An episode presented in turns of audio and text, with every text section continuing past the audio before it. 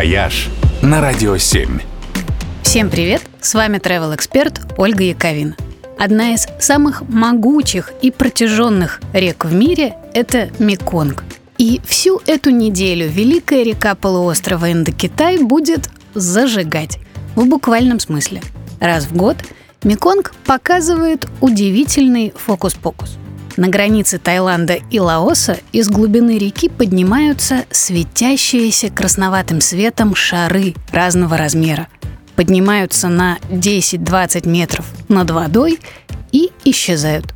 Феноменальное явление всегда случается в середине октября, после окончания сезона дождей и в канун полнолуния – и продолжается несколько ночей, на протяжении которых в небо взмывают сотни неопознанных светящихся объектов. Их называют огненные шары Наг. Шары эти были много раз сняты на фото и видео, но ученые так до сих пор и не поняли, что это вообще такое.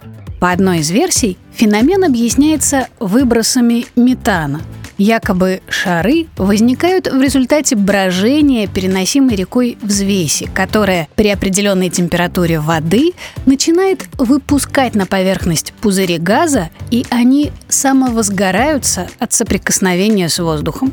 Но доказательств этой теории пока не получено.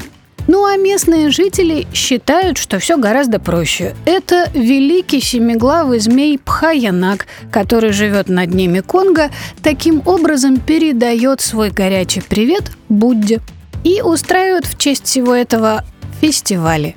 Самый большой проходит в тайском городе Нонгхай – к речному нерукотворному фейерверку там добавляют салют, летучие бумажные фонарики, которые запускают с празднично украшенных лодок, танцы, песни и лазерные шоу. Тайцы верят, что когда шары перестанут появляться, нашему миру придет конец. Так что так и хочется крикнуть «Меконгочка, гори!» «Вояж» только на «Радио 7».